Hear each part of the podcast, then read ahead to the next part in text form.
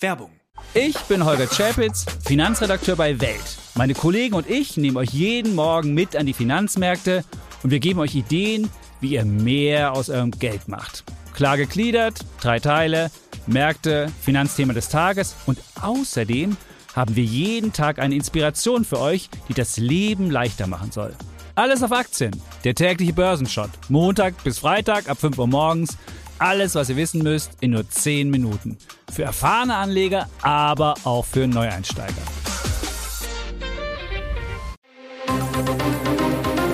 Das Bild News Update. Es ist Samstag, der 6. Januar und das sind die Bild Topmeldungen. Lindner fordert von Bauern, kehren Sie um, Sie haben sich verrannt. Sieg bei Vierschanzentournee Futsch, wie schade Wellinger. Die freiwilligen Hochwasserhelden. Am Deich hält Deutschland noch zusammen. Lindner fordert von Bauern, kehren Sie um, Sie haben sich verrannt. Fanfare von Christian Lindner.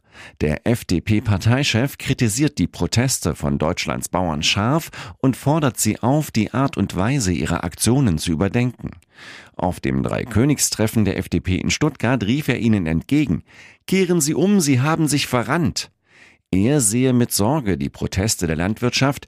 Wer neue Subventionen will, muss auf alte verzichten. Die Bedrohung meines Kollegen Robert Habeck sei völlig inakzeptabel und die angekündigten Blockaden der Bauern seien unverhältnismäßig. Politik und Gesellschaft trügen eine Verantwortung für die Landwirtschaft, so Lindner, aber die Landwirtschaft hat auch eine Verantwortung für die Gesellschaft. Zur Stimmung im Land sagte der FDP-Chef, ich kann es kaum mehr ertragen. Gemeint, dass das von ihm mitregierte Deutschland schlecht geredet wird, dass DAX-Vorstände erklären, dass Deutschland niedergeht, dass von Familienunternehmen geraunt werde, sie wollen in Massen das Land verlassen. Es drohe nicht der Absturz ins Bodenlose. Lindner, es gibt einen dritten Weg zwischen Gesundbeten und Schwarzmalerei, sich den Realitäten stellen und etwas unternehmen. Sieg bei Vierschanzentournee Futsch. Wie schade Wellinger. Ist das bitter? Unsere Skisprunghoffnung Andreas Wellinger verpasst die Chance auf den ersten deutschen Vierschanzentournee-Sieg seit Sven Hannawald vor 22 Jahren. Der Japaner Ryoyo Kobayashi gewinnt die Tournee, wird in Bischofshofen Zweiter mit Sprüngen von 137 und 139 Metern.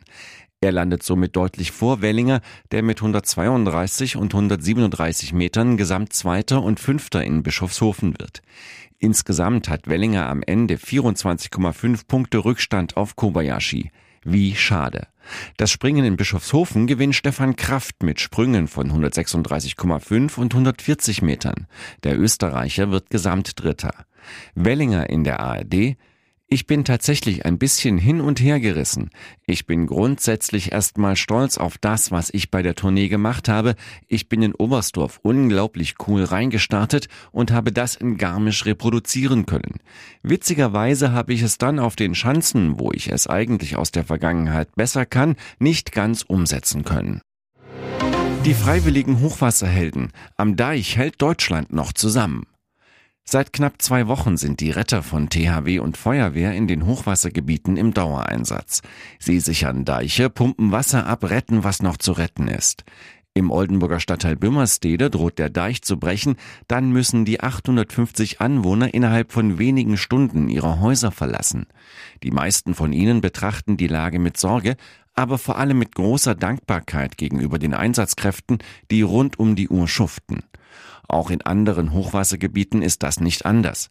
Deshalb packen auch sie dort mit an, wo es geht, die freiwilligen Helfer. Eine von ihnen ist Karin Kuno. Die Oldenburgerin hat sich einen halben Tag lang in die Küche gestellt und Rumkugeln gemacht. Außerdem hat sie Käsekuchen, Möhrenkuchen und Spiegeleierkuchen gebacken. Kuno, sicherlich werden die Einsatzkräfte direkt versorgt, aber selbstgemachter Kuchen geht immer. Es soll ein Zeichen sein, damit die Einsatzkräfte wissen, dass wir als Anwohner an sie denken. Alles zum Hochwasser in Deutschland lesen Sie auf Bild.de. OP kurz vor Weihnachten. US-Sänger Michael Bolton spricht über Hirntumor. Schmusesänger Michael Bolton, bekannt von When a Man Loves a Woman, besingt gern die Liebe, fand zuletzt eine neue Frau an seiner Seite. Doch so perfekt, wie es 2023 erst mit ihm meinte, endete das Jahr nicht. Der 70-Jährige musste sich eine Hirn-OP kurz vor Weihnachten unterziehen. Auf Instagram wünschte er seinen 272.000 Fans zunächst ein frohes und gesundes neues Jahr. Das vergangene Jahr sei für ihn aber mit einigen unerwarteten Herausforderungen verbunden gewesen. Dann lässt er die Bombe platzen. Kurz vor den Weihnachtsfeiertagen fanden Ärzte bei ihm einen Hirntumor, der schnellstmöglich operiert werden musste. Dank meines unglaublichen Ärzteteams war der Eingriff ein Erfolg. Jetzt erhole ich mich zu Hause und bin von der Liebe und Unterstützung meiner Familie umgeben, so der 70-Jährige. In den kommenden Monaten möchte er sich voll und ganz auf seine Genesung konzentrieren und deshalb eine musikalische Zwangspause einlegen. Michael Bolton, es ist immer das Schwerste für mich, meine Fans zu enttäuschen oder eine Show zu verschieben. Gleichzeitig arbeite er hart daran, schnellstens gesund zu werden, um bald wieder auftreten zu können. Und jetzt weitere wichtige Meldungen des Tages vom Bild Newsdesk.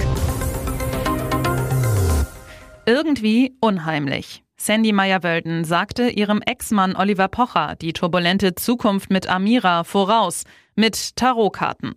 Die Fünffachmama und Hobbywahrsagerin legte Olli Ende September, also kurz nach seiner offiziellen Trennung Ende August, die Karten und traf voll ins Schwarze.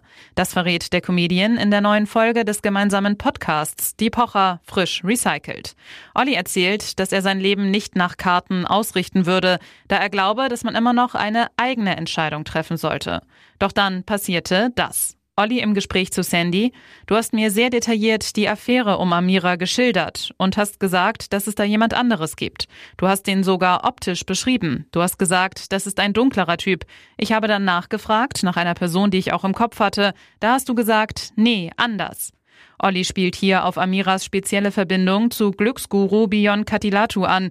Beide dementieren eine intime Beziehung. Der gebürtige Hagner ist Kind indischer Einwanderer, machte sich in den vergangenen Jahren als Achtsamkeitscoach einen Namen. Was viele davon abhält, sich ein E-Auto zuzulegen, sind vor allem eine geringe Reichweite und lange Ladezeiten.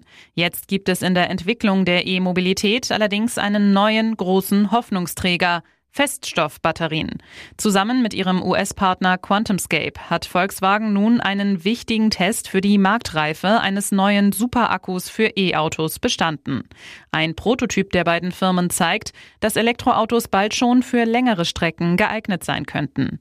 Die Feststoffzelle gilt als bahnbrechende Technologie in der Batterieentwicklung.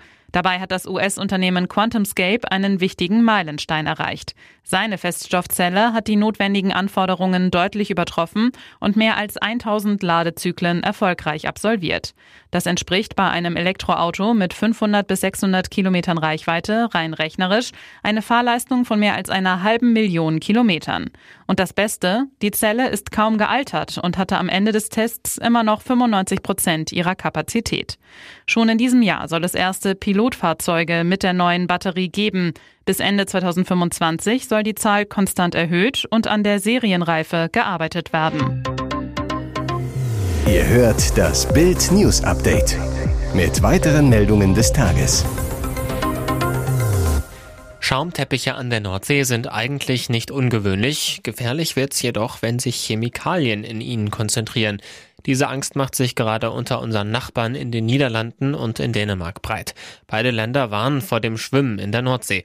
Auch die deutschen Behörden sind in Alarmbereitschaft. Hintergrund, das niederländische Gesundheitsinstitut RIVM hatte an mehreren beliebten Urlaubsorten erhöhte PFAS-Konzentrationen im Schaum festgestellt. Hinter den vier Buchstaben PFAS verbergen sich industriell produzierte Chemikalien, die Wasser, Fett und Schmutz abweisend sind. Sie werden fast überall eingesetzt, in Regenjacken und Pfannen, aber auch in Kosmetik und Verpackung. Problem, sie können weder durch Wasser noch durch Licht oder Bakterien zeitnah abgebaut werden. Und das wird wiederum gefährlich für Mensch und Tier. Ein Sprecher des Niedersächsischen Landesbetriebs für Wasserwirtschaft, Küsten- und Naturschutz zu Bild.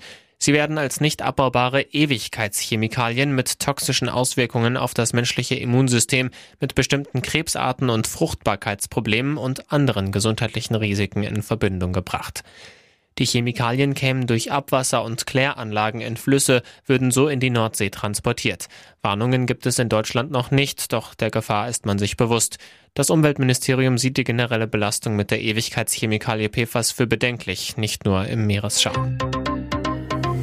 Hier ist das Bild News Update. Und das ist heute auch noch hörenswert. Was diese Kinderseelen alles ertragen müssen. Unfassbare Wende im Fall der nach Deutschland zurückgeholten Kinder von Steakhouse-Unternehmerin Christina Block.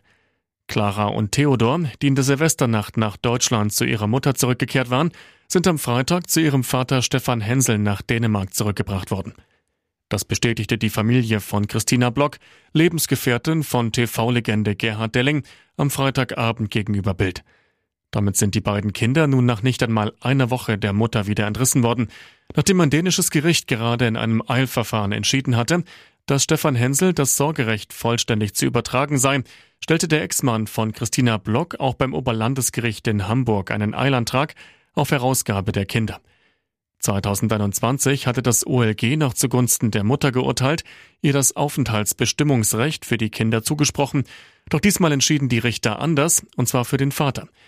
Mit diesem Beschluss im Gepäck erschien Hensels Anwalt an der Blockvilla und nahm Clara und Theodor mit. Man könne sich das Vorgehen der dänischen und nun auch deutschen Behörden nicht mehr erklären, sagte die Familie gegenüber Bild.